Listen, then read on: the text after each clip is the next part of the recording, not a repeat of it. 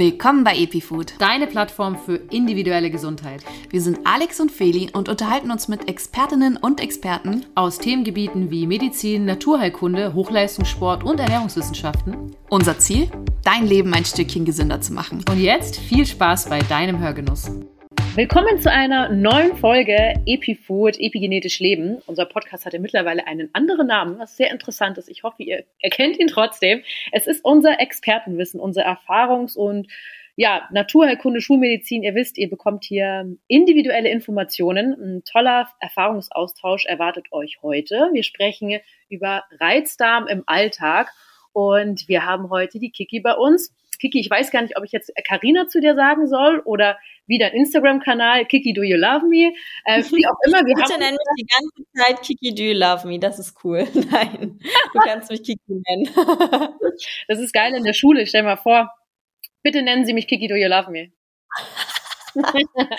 oh Gott, nee, nee, nee.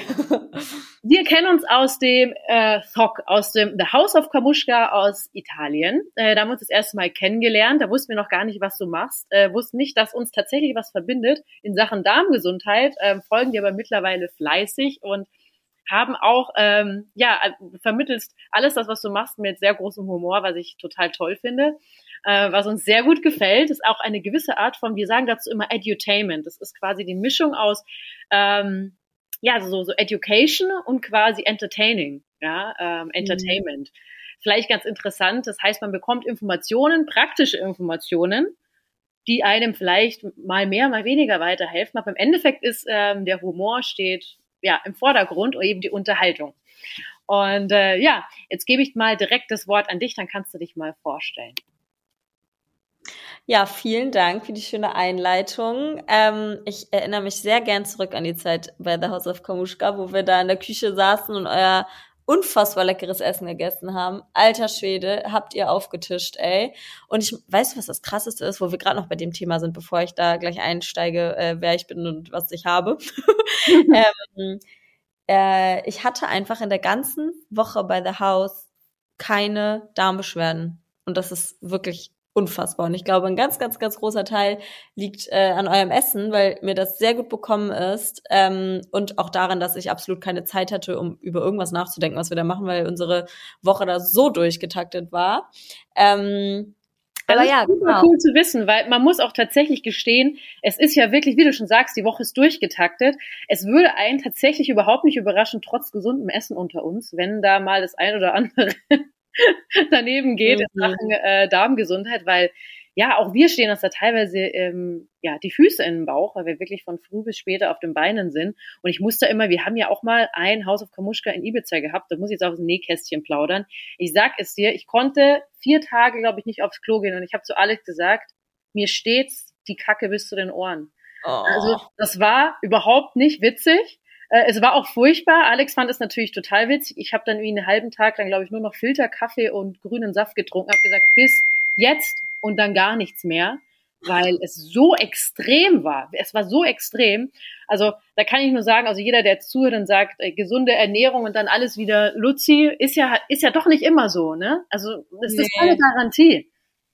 Nee, genau. Und deins ist dann ja genau in die andere Richtung gewesen von dem, was ich immer habe. Ich habe ja, also ich habe seit zehn Jahren einen Reizdarm, sprich äh, täglich Durchfälle und Bauchkrämpfe, die mich plagen. Ähm, und dazu kam dann nach, keine Ahnung, ich glaube vier, fünf Jahren oder so eine Angststörung, äh, die dann verbunden ist mit dem Reizdarm. Und äh, darüber spreche ich auf meinem Kanal. Du meintest ja gerade, ich soll mich vorstellen. Für mich jetzt, das, du hattest mich das gar nicht jetzt gefragt, aber ich erzähle jetzt einfach mal, wer ich bin und was ich mache. ähm, und genau, ich habe schon immer Instagram geliebt und habe schon auch immer äh, so das Potenzial von Instagram geliebt. Also wie das Menschen connected, wie sich Menschen da verbinden können, das fand ich schon immer super interessant. Und dann habe ich in der Corona-Zeit ähm, beschlossen, mich mal nach einer Panikattacke zu filmen, weil ich mir so dachte, ey, ich kann doch nicht die Einzige sein, weil in meinem Umfeld war ich halt komplett die Einzige gefühlt, die das hatte und es hat auch niemand drüber gesprochen. Mhm. Ähm, Genau, dann hatte ich mich mal während einer Panikattacke gefilmt und habe darauf so ein krasses Feedback bekommen von vor allem Frauen, denen es ähnlich geht. Ähm, und dann habe ich eine Weile darüber gesprochen und irgendwann dachte ich so, hm, irgendwie fühlt sich das falsch an, weil ich nur so ein Teil von mir teile und habe dann eben auch äh, irgendwann über den Reizdarm gesprochen und probiere da, wie du eben schon meintest, mit ganz viel Humor und ähm, ja, diese ganze Sache nicht zu ernst zu nehmen, obwohl es eine sehr, sehr ernste Sache ist. Aber mir hilft das im Umgang damit, um, um mein Schamgefühl zu verlieren und äh, vielleicht kann ich so auch andere Leute inspirieren, dass sie ihr Schamgefühl auch ein bisschen ablegen, was das alles angeht, was die Toilettengänge, ange Toilettengänge angeht, Kacken und Furzen angeht. Ähm, das, ja, ich finde, da kann man sehr gut mit Humor arbeiten. Ähm, und ja, seitdem, ich glaube, das ist jetzt zwei Jahre oder so her. Ich bin so schlecht in Zeiteinschätzung. Ich glaube, was sind zwei Jahre, dass ich darüber spreche. Und äh, ja, ich liebe es und ich hoffe, ja, ich dass es. Ich glaube, man bekommt es auch mit, wenn man dir folgt. Man sieht, dass du das äh, tatsächlich sehr gerne machst und äh, sehr offen mit dem Thema umgehen kannst auch. Kann ja auch nicht jeder. Ich glaube, das hilft auf jeden Fall vielen. Ich meine, wenn ich äh, an meine Schulzeit zurückdenke, ähm, das finde ich ist nämlich auch ein Tabuthema, so Periode. Das hat sich ja auch total ähm, verändert noch, wie ich da wirklich so äh, versteckt mit dem OB zur Toilette gelaufen bin. Oh, heute spricht man da Gott sei Dank ganz anders damit, äh, ganz offen damit. Ähm, ist, ich empfinde auch es so, dass Männer damit anerkennender umgehen. Also es ist einfach ein, ein Thema, was in der Gesellschaft einfach ja wahrscheinlich auch durch Hilfe von Social Media einfach so ein bisschen ja besser transportiert wird, was ich super gut finde. Und ich frage mich aber auch da, sorry, wenn ich dich unterbreche, ich frage mich aber auch da, ob das in unserer Bubble so ist, weil wenn ich jetzt überlege, ich frage mich, ob das jetzt so bei den 15, 14, 15, 16-Jährigen in der Schule auch schon so ist. Ja, das ist definitiv ein guter Punkt. Äh, es ist ja immer schwierig, outside the bubble zu denken, ja. Mhm. Ist, aber am meisten hilft es einem, wenn man dann mit Menschen outside the bubble mal spricht, merke ich immer. Und da hast du wahrscheinlich echt recht. Also es wird aber trotzdem sein. Man sieht, man sieht aber trotzdem den Trend, dass es immer, dass immer häufiger darüber gesprochen wird und auch mal die unschönen Momente im Leben gezeigt werden. Und das liebe ich. Ja, es ist auf jeden Fall, wie, wie du schon sagst, äh, es vereint uns dann irgendwie ein bisschen mehr als Community und man kann einfach besser damit umgehen. Ähm, du sprichst auch ähm, selber über dich als Kackfluencerin, was ich total geil finde. Wie bist du eigentlich auf diesen Namen gekommen? Äh, meine sehr gute Freundin und heute Managerin, oder was heißt heute Managerin, seit anderthalb Jahren, äh, ist auf die Idee gekommen. Die meinte irgendwann so, ey, du bist keine Influencerin, du bist eine Kackfluencerin. Und dann meinte ich so, oh mein Gott, kannst du, so kannst du dich nennen. Und dann, seitdem bin ich die Kackfluencerin und ich liebe es. Ich, ich influence Menschen dazu, hoffentlich, äh, offener mit diesem ganzen Thema umzugehen. I like it. ja, ich auch. Ja, Reizdarm im Alltag, unser heutiges Thema ja eben. Schätzungsweise sollen jetzt derzeit in Deutschland circa 11,1 Millionen Menschen betroffen sein, was ziemlich krass ist. Fast mhm. jeder siebte deutsche Einwohner wäre das. Ne? Ärzte gehen jetzt auch davon aus, dass das Reizdarmsyndrom an sich unterdiagnostiziert wird. Äh, man weiß vermutlich auch, warum. Ärzte haben teilweise keine Zeit, sich damit zu beschäftigen. Die, die Diagnose ist auch nicht ganz einfach. Ähm, du sprichst ähm, also so ein Schicksal an, sage ich jetzt mal, das du mit vielen Menschen teilst. Und da würde mich jetzt tatsächlich interessieren, welche Herausforderungen du täglich hast. Mm, also erstmal ist es auch, finde ich, für mich jedes Mal wieder schockierend, diese Zahlen zu hören, weil man halt wirklich oder ich halt wirklich und ich weiß, dass viele anderen Menschen das ähnlich geht, wirklich jahrelang gedacht habe, dass ich damit allein bin. Und das dann auch immer so in Zahlen zu hören, ist einfach so krass. Und ich glaube auch, dass es unterdiagnostiziert ist, liegt auch ganz oft daran, dass sich Menschen einfach wirklich sehr dafür schämen. Und dafür kriege da kriege ich auch täglich Nachrichten, dass sie sich schämen zum Arzt zu gehen, weil mhm. es eben so ein schambehaftetes Thema ist. Und einige und mich da auch im Begriffen Menschen da so Probleme ähm, haben, offen drüber zu sprechen. Und das ist halt echt gefährlich, weil bei einer Diagnose von einem Reizdarm ist es eben nicht, dass man einen Test macht. Und also ein Reizdarm ist eine Ausschlussdiagnose. Das heißt, man muss erstmal ganz viele andere Tests machen, um dann letztendlich die Reizdarmdiagnose zu bekommen. Das heißt, wenn man nicht zum Arzt geht, kann es halt auch was ganz Schlimmes anderes sein und das sollte man ja. immer abklären lassen. Ähm, es gibt zwei verschiedene Arten vom Reizdarm oder drei. Einmal den Typ Durchfall, den Typ Verstopfung und die derjenige, der beides hat. Und ich bin eindeutig Team Durchfall. Das heißt, äh, meine Tage ja sind geprägt von langen Toilettengängen, ähm, von ganz dollen Krämpfen. Also ich bekomme von jetzt auf gleich Krämpfe, muss dann sofort auf Toilette und brauche eine Toilette im unmittelbaren Umfeld ähm, und sitze dann da zehn Minuten mit starken, starken, starken Krämpfen, manchmal auch länger und äh, Durchfall. Und da kann man sich vorstellen, dass es im Alltag nicht einfach ist, immer eine Toilette um einen herum zu haben und immer die Möglichkeit zu haben, auf Toilette zu gehen, weil das ist einfach nicht der Fall. Wenn ich mit meinem Hund spazieren gehe, wenn ich einkaufen gehe, wenn ich Bus fahre, wenn ich Bahn fahre, wenn ich fliege, wenn ich mich irgendwo in einem Café treffe, wenn ich im Restaurant bin, dann äh, ja, sehe ich mich immer dieser, dieser Herausforderung, dass ich sofort eine Toilette finden muss und krass über meinen Schatten springen muss. Ich meine, ich glaube, das geht vielen Menschen so, dass man am liebsten wahrscheinlich zu Hause auf dem Klo sitzt, äh, in Ruhe und in Ruhe ähm, sein Geschäft ähm, ver tätigen kann. ähm, und ja, genau, das sind so meine Herausforderungen. Also alles in meinem Kopf dreht sich um das Klo. Das kann ich total nachvollziehen. Bei mir ist so, wenn ich aufgeregt bin, also ich bin so, so ähm, eher der Typ, ähm, ich habe so beides, Verstopfung und äh, Durchfall. Und da muss ich, mhm. also das ist teilweise eine echte Herausforderung, wenn du dann auf einmal, äh, ich war mal auf einem Festival, ähm, dann sind wir beim Franzosen essen gegangen. Ich sage dir seitdem, jedes Mal, wenn ich irgendwo anders hingehe, ich sage, Franzosen gehe ich nicht mehr hin. Äh, es war natürlich Butter en masse. Es war ja meinetwegen alles mhm. schön und gut. Aber danach sind wir auf dieses Festival gefahren und seitdem ist Festival für mich eh ein schwieriges Thema, weil du hast ja ellenlang keine Toiletten und wenn du eine Toilette hast, brauchen wir jetzt nicht reden, wissen wir, wie die aussieht. Aber ich sag's dir, ich saß mhm. im Taxi, ich habe gedacht, es, ich bin nur noch, ich bin aus dem Taxi ausgestiegen, ich bin gerannt, ich bin gerannt und diese Toilette war natürlich voll bis oben hin. Ich sag's dir, oh. es war so, es war so egal, weil für mich war das wie die Oase in der Wüste. Weil es ja. wirklich, es war so ich schlimm. Genau, was du meinst. Man verliert, finde ich, auch voll dieses Gefühl für Ekel in dem Moment. Also mir ist das dann, also natürlich ist es jetzt nicht so schön, da auf so ein vollgeschissenes Dixie-Klo zu gehen, aber man verliert das so. Man denkt sich so, ich habe keine Wahl. Entweder ich kacke mir jetzt hier in die Hose oder ich muss jetzt Zähne zusammenbeißen und da einmal durch. Richtig. Und ich hatte faktisch keine andere Hose vorbei. Wir sind da noch extra hingeflogen und eigentlich in der Früh wieder zurück. Deswegen, ich hatte nicht mal Wechselklamotten dabei. Wie hätte ich das gemacht? Also es war wirklich, aber da merkt man immer, Alex und ich lachen da auch immer so, weil wir mal sagen, eigentlich total interessant, wie auf einmal alles andere unwichtig erscheint in diesem mhm. Moment. Es ist wirklich so.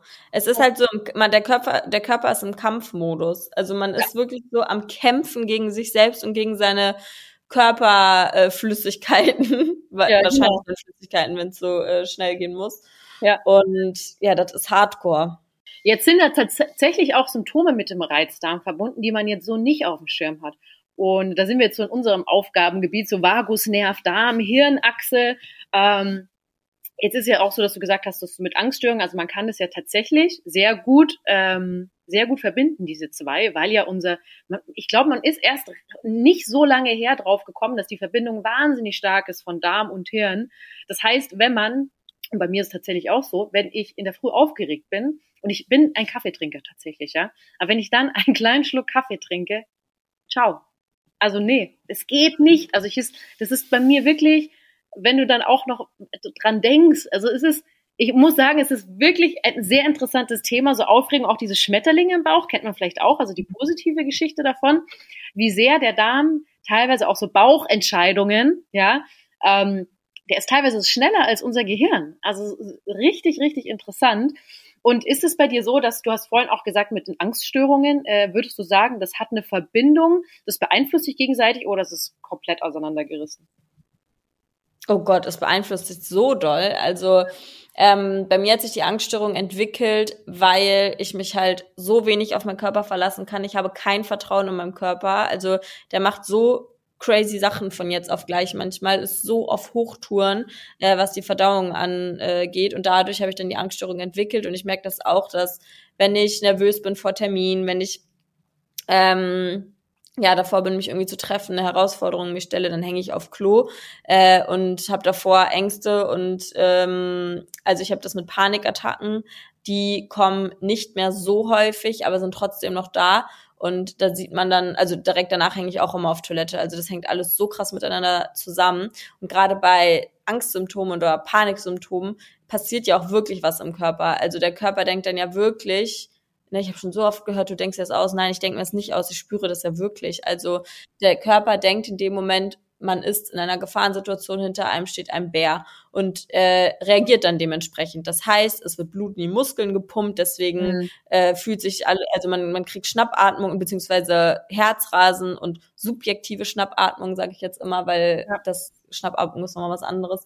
Ähm, und der Körper denkt wirklich, ich muss jetzt vor diesem Bären wegrennen. Und der Bär in meinem Fall ist dann halt leider eine Busfahrt, ähm, ein Kinobesuch, ein Event, was weiß ich, äh, ein Flug.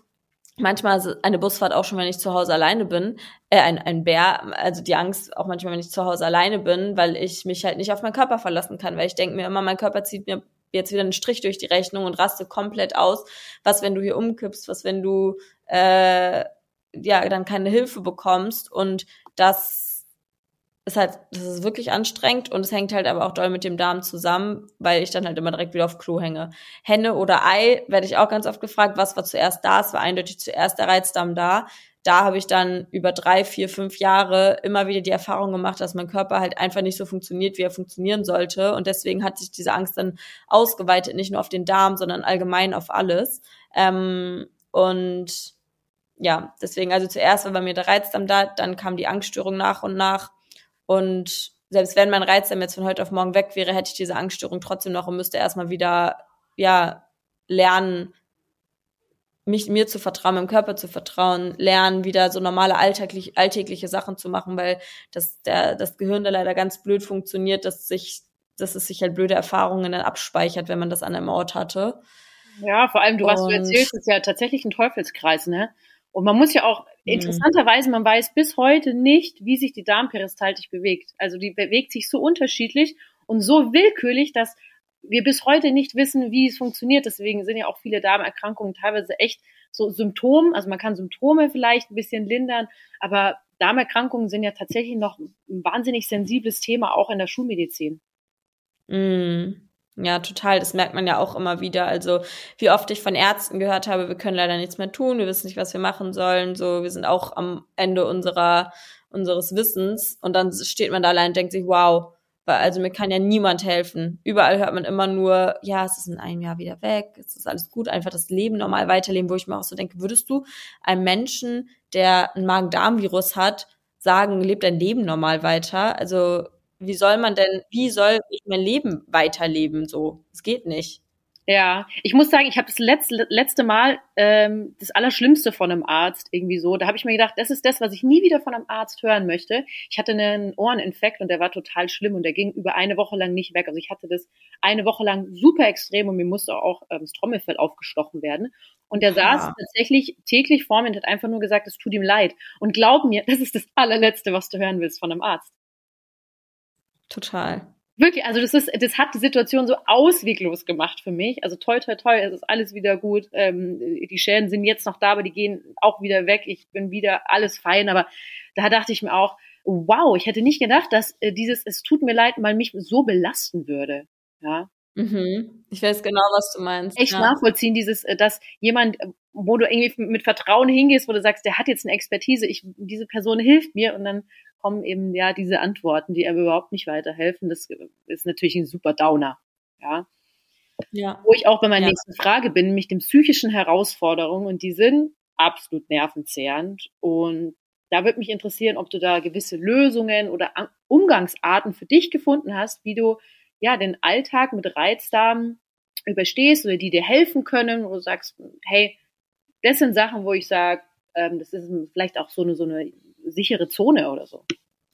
Also eine sichere Zone habe ich auf jeden Fall nicht und ich habe auch leider bis heute keine Tipps oder nichts, was mir gegen die Symptome selbst hilft. Also jetzt, wenn die Krämpfe da sind, dann sind sie da und dann muss ich auf Toilette. Ähm, was mir geholfen hat, ist der allgemeine Umgang damit. Also dass ich halt mich traue, viel offener darüber zu sprechen, dass ich mich traue, meine Bedürfnisse, meine Grenzen anzusprechen, ähm, zu sagen, wenn es mir nicht gut geht und mich dann und das fällt mir immer noch manchmal schwer, aber es ist auf jeden Fall schon viel besser geworden, dann halt auf Toilette zu trauen und dann da mal eine halbe Stunde zu sitzen und im Zweifel dann nochmal zu gehen. Auch wenn man dann wieder die Situation unterbrechen muss, wenn man mit Freunden ist oder sowas, das ist super unangenehm.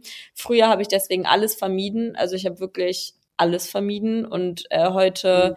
ähm, habe ich es dann geschafft, mich nicht mehr so einschränken zu lassen. Sowas zum Beispiel bei, bei The House of Kamushka, das wäre nicht denkbar gewesen vor äh, anderthalb Jahren oder so. Und das ging halt auch nur, weil ich so offen damit umgegangen bin, weil ich den VeranstalterInnen da ganz klar meine Grenzen gesagt habe, ganz klar gesagt habe, eine Bootstour kommt für mich einfach nicht in Frage, weil ich würde, also ich würde darauf mir in die Hose kacken und sonst was. Also da, äh, wenn man häufig, wenn man so offen damit umgeht und halt auch so ehrlich ist und so klar kommuniziert, was beim los ist, äh, reagieren die Menschen auch meist sehr sensibel darauf. Also ich hatte, ich kann an der Hand abzählen, wenn ich wirklich mal gesagt habe, so ey, das ist mir gerade zu viel, dass da irgendwie Menschen blöd reagiert haben.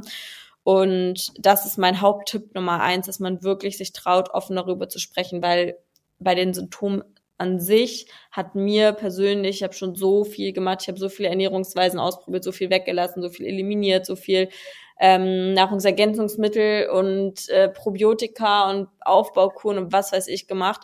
Es hat mir literally nichts geholfen, außer die Low Foodmap Diät ähm, zu machen, aber die kann man halt auch nicht andauernd machen. Du sagst es, genau, weil die führt ja direkt fast in eine Essstörung. Das ist ja, da kannst du ja fast gar nichts mehr essen. Das finde ich auch sehr bedenklich. Sagen ja auch Darmspezialisten, ne?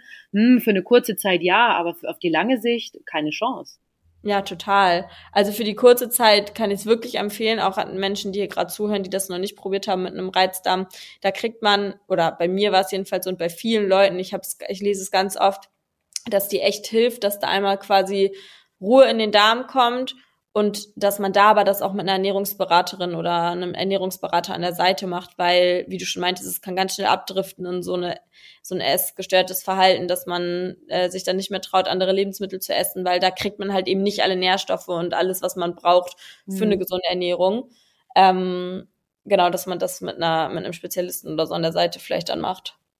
Ja, Jetzt bekommst du sicher täglich Nachrichten mit Wunder, also wir ja auch, by the way, ne? Wunderheilmitteln sowie Coaching-Vorschläge. Also wir, wir kennen das, wie gesagt, The Magic Pill. Vorhin, vor unserem Call, habe ich wieder eine E-Mail aufgemacht, da habe ich mir wieder gedacht, genau, genau, ja. Wie gehst du mhm. jetzt damit um? Und auf einer Skala von eins bis zehn, wie genervt bist du mittlerweile? 100.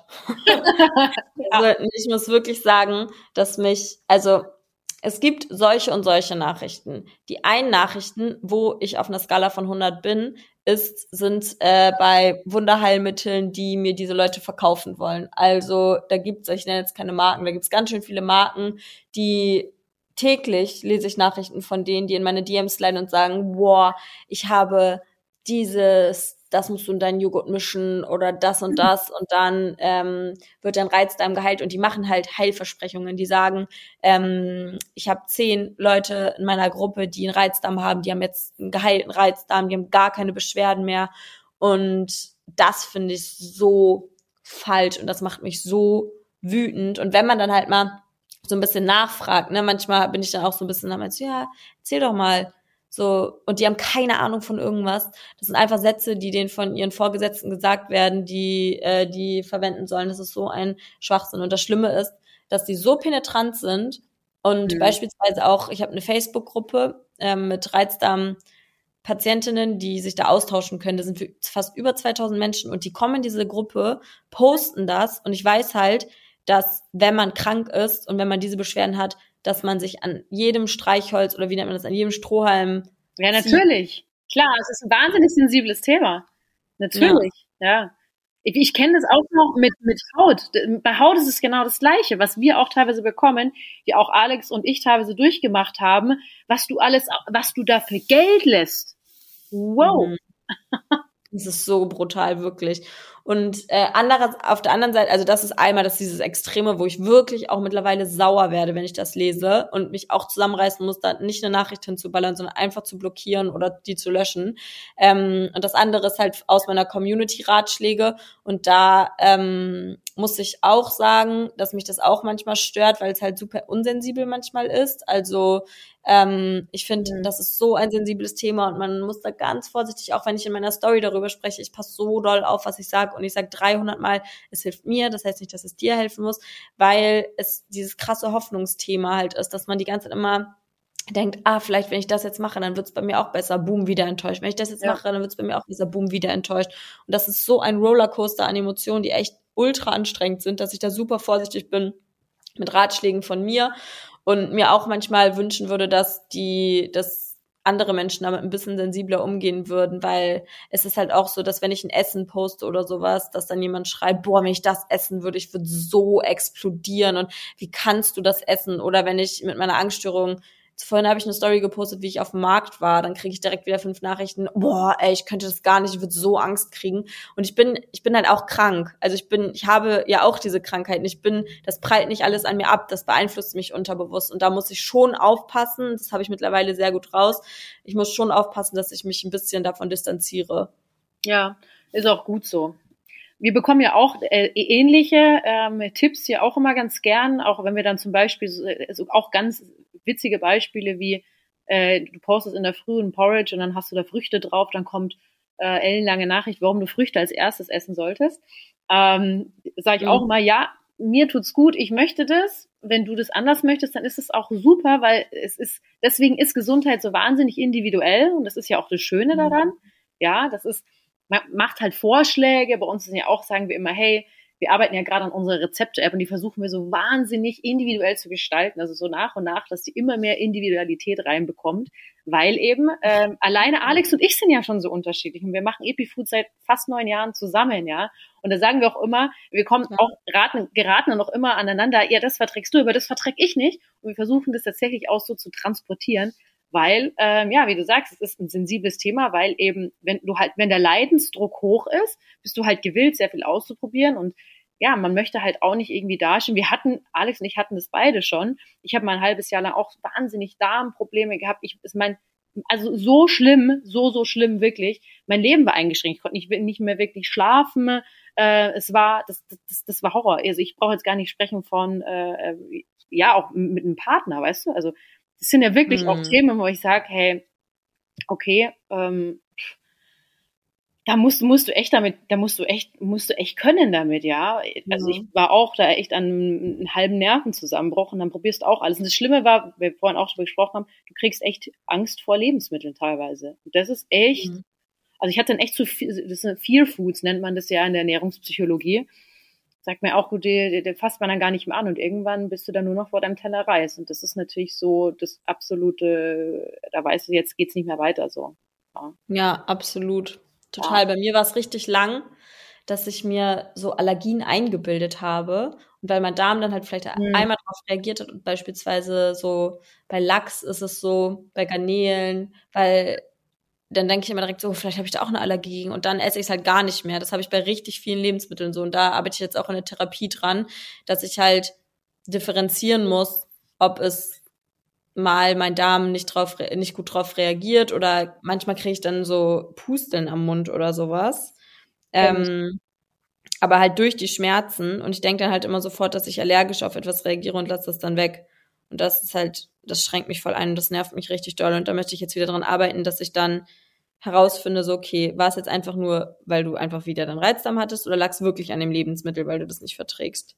Ja, das ist auf jeden Fall etwas, wo man echt äh, mit sich mit sich arbeiten muss und das über einen langen Zeitraum. Das wollen ja immer Menschen nicht, ne? Über langen mhm. Zeitraum vieles öfters auszuprobieren ja auch immer schwierig. Und apropos ausprobieren, zu welchem Entschluss bist du gekommen, als du gesagt hast, Stuhlanalyse, äh, Ärzte, was, was hast du gemacht? Was würdest du Menschen raten? Du hast vorhin schon gesagt, äh, bestenfalls abklären lassen. Was waren da deine ersten Anlaufstellen, wo du gesagt hast, das hat dir was gebracht? Und vielleicht auch, welche Ärzte, wo du gesagt hast, nee, das hat mir jetzt gar nichts gebracht? Mhm.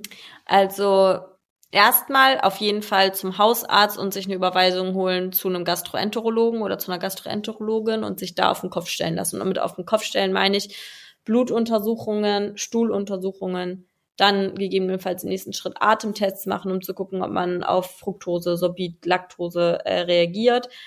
Ähm, ich hatte noch C ähm, MRT, so ein CT hieß das, glaube ich, Scan. Mhm. Ähm, boah, was habe ich noch alles gemacht? Noch einige Tests, so Allergietests und sowas. Äh, da wird man einmal komplett auf den Kopf gestellt. Und ich hatte auch zwei Magen-Darm-Spiegelungen. Und wenn halt immer alles negativ ist, dann kommt man erst äh, zu, zur Diagnose Reizdarm. Bis dahin kann es halt auch wirklich noch andere schlimme Krankheiten sein, die man ganz anders behandeln muss. Weil bei einem Reizdarm, das ist das Gute in Anführungszeichen, das ist nicht sowas wie Morbus Crohn oder Colitis ulcerosa oder so, wo es auch wirklich lebensgefährlich ist, sondern ja ein Reizdarm, ja, der tut im Endeffekt nichts Schlimmes für den Rest des Körpers. hm. jetzt ist wirklich bedrohlich ist, du weißt, was ich meine. Ja. Ähm, und das auf jeden Fall abklären lassen. Auf jeden Fall. Und auch nicht aufgeben. Ich meine, wie oft habe ich gehört, so ich kann nichts mehr für dich tun und dann aktiv nachfragen. So, ja, ich habe hier nochmal gelesen, man sagt, chronisch kranke Menschen sind ja die besten Ärztinnen eigentlich, äh, weil die viel mehr die recherchieren den ganzen Tag. Das stimmt. Das kann ich, das kann ich so unterschreiben. Ich habe mit ja. äh, einer Freundin hier eine Podcast-Folge aufgenommen. Die ist auf Social Media nicht so aktiv, aber ich habe sie nach einem Jahr mal dazu gebracht, eine Aufnahme äh, über ihre darmentzündliche Erkrankung Morbus Crohn ähm, aufzunehmen. Und die hatte Tipps rausgehauen, ähm, die natürlich für sie funktionieren. Auch immer großes, haben wir auch öfters in dem Podcast so erwähnt. Aber wo du sagst, wow, ähm, was für äh, was für Erfahrungen du gemacht hast, ja, was für Wissen du mhm. angehäuft hast über jeglichstes, muss ich auch sagen, auch über, was wir auch schon hatten, wir hatten auch zum Beispiel orale Nickelallergie hier schon mal im Podcast. Auch etwas, von was ich davor, glaube mir, Kiki noch nie gehört habe. Und die hat uns da äh, Erfahrungen geteilt, äh, die hat da eine Community aufgebaut auch. Also da gebe ich dir total recht, kann ich so absolut unterschreiben. Diese Erfahrungen, ähm, ja, die können Gold wert sein für einen. Und diese Menschen sind tatsächlich ja auch sensibel gegenüber ähm, anderen Leidgenossinnen, ähm, weil sie mm. eben mhm. wissen, ne, die wissen, was durchgemacht wurde. Ja, ja total. Absolut.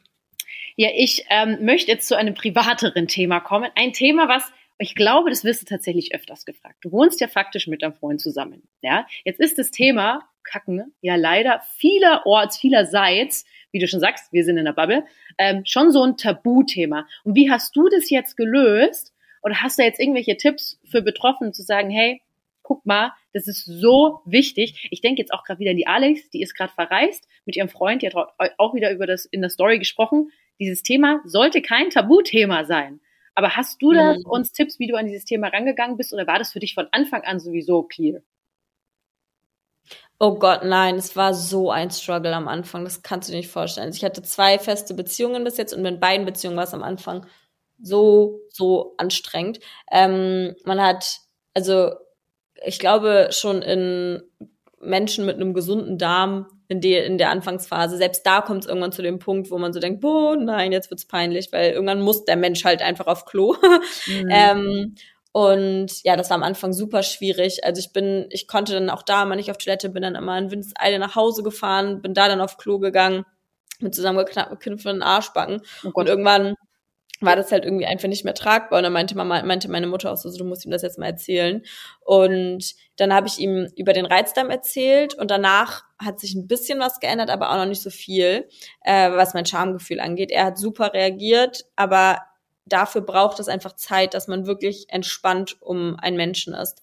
Und ich denke mir und ich sage mir immer, dafür, dass es entspannt ist, braucht es bestimmte Erfahrungen, die nicht entspannt waren. Also dafür mhm. braucht es mal die Erfahrung, dass er mitbekommt, wie ich auf Klo rennen muss. Dafür braucht es die Erfahrung, dass er mir eine Wärmflasche auf Klo bringen muss. Und ähm, ja, das, also es wird meiner Meinung nach am ehesten entspannt, wenn man halt wirklich über seinen Schatten springt und mal diese blöden, im wahrsten Sinne des Wortes, Scheißerfahrungen gemeinsam durchläuft. Und das merke ich nicht nur in meiner Beziehung, sondern auch in allen Freundschaften. Also bei allen Freundinnen und Freunden, mit denen ich diese Scheißmomente hatte, ähm, bin ich entspannt. Und jedes Mal, wenn ich diese Scheißmomente noch nicht erlebt habe mit der Person, bin ich super unentspannt. Und das braucht erstmal so ein bisschen, ja, dieses Antasten an dieses Thema. Und dann ähm, wird es immer entspannter. Und heute, wir kacken mit offener Tür voreinander, wir reden über die Konsistenz unseres Stuhlgangs, weil es für uns einfach so normal ist und so doll zu unserem Leben dazugehört durch mich.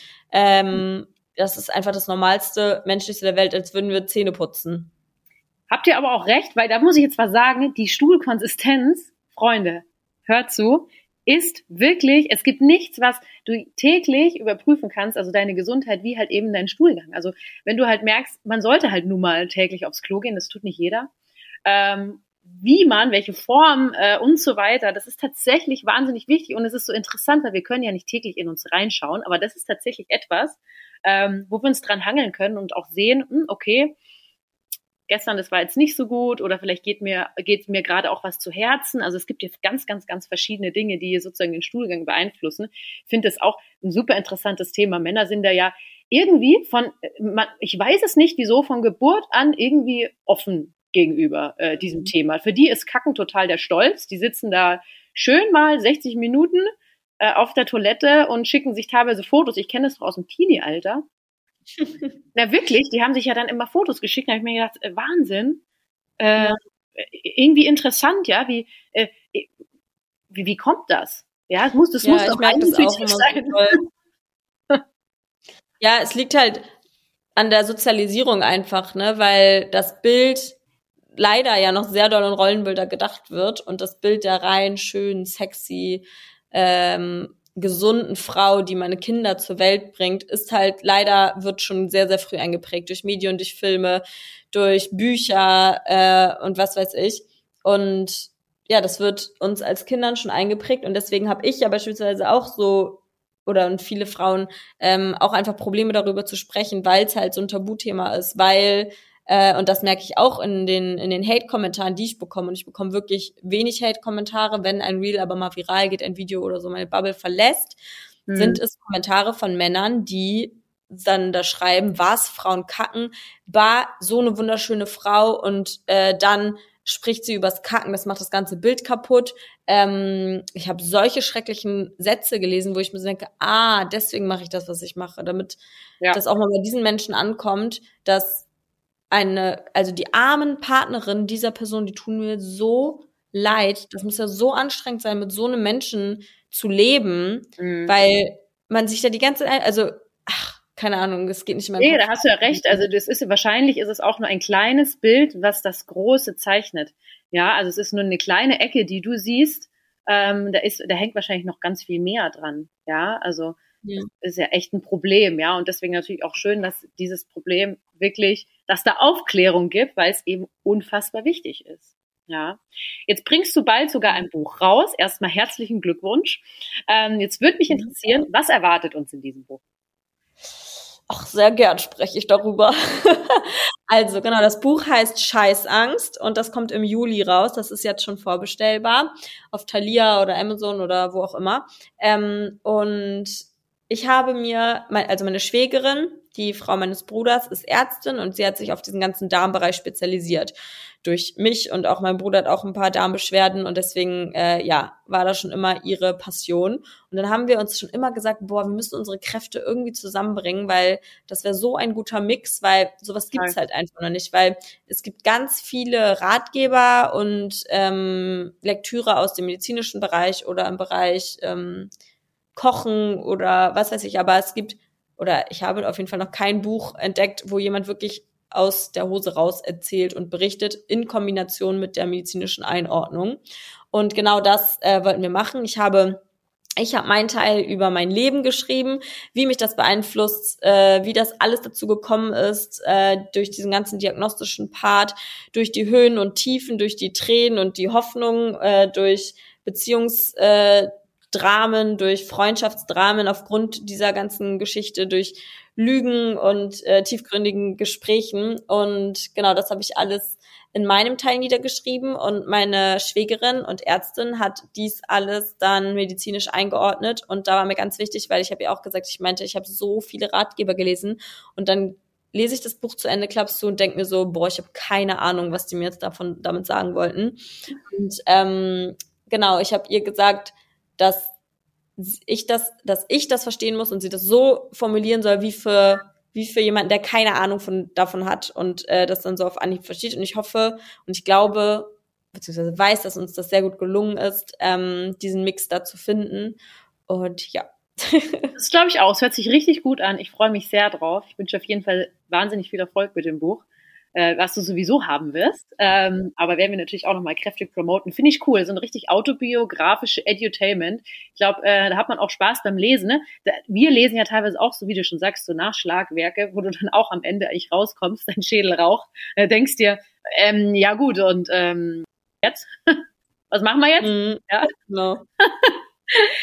Ja, Kiki, wir kommen an ein Ende. Wir haben äh, auf jeden Fall unsere Zeit genutzt, unsere schönen, äh, wie immer, wir halten uns, versuchen uns immer an 35 Minuten zu richten. Ne? Das weiß jeder, der unseren Podcast hört. Wir haben es ungefähr mal wieder geschafft. Und ich freue mich sehr, dass du dir die Zeit genommen hast. Es waren äh, tolle Dinge dabei, die, äh, glaube ich, auch äh, Hilfe, Praxishilfe für Betroffene hier bietet. Und ja, jetzt gebe ich dir die Abschlussworte, darfst du noch was sagen und dann würde ich sagen, verabschieden wir uns. Ach ja, das ist ja lieb. Ihr Lieben, vielen, vielen Dank fürs Zuhören, falls ihr bis hierhin gehört habt. Ähm, und ja, vielleicht nochmal abschließende Worte von mir, dass wenn du auch unter Darmbeschwerden leidest, egal ob du einen Reizdarm hast oder irgendeine andere Darmerkrankung, du bist nicht allein damit. Ähm, ganz, ganz vielen anderen Menschen geht es auch so wie dir. Trau dich offen darüber zu sprechen, trau dich aus deiner Komfortzone raus, denn es wird sich lohnen und äh, du wirst merken, dass mit einer offenen Kommunikation da schon, ja, dass man einfach viel besser damit umgehen kann. Und ja, ich drück euch. Ich drück dich. Virtuell. Bis ganz, ganz bald. Tschüssi.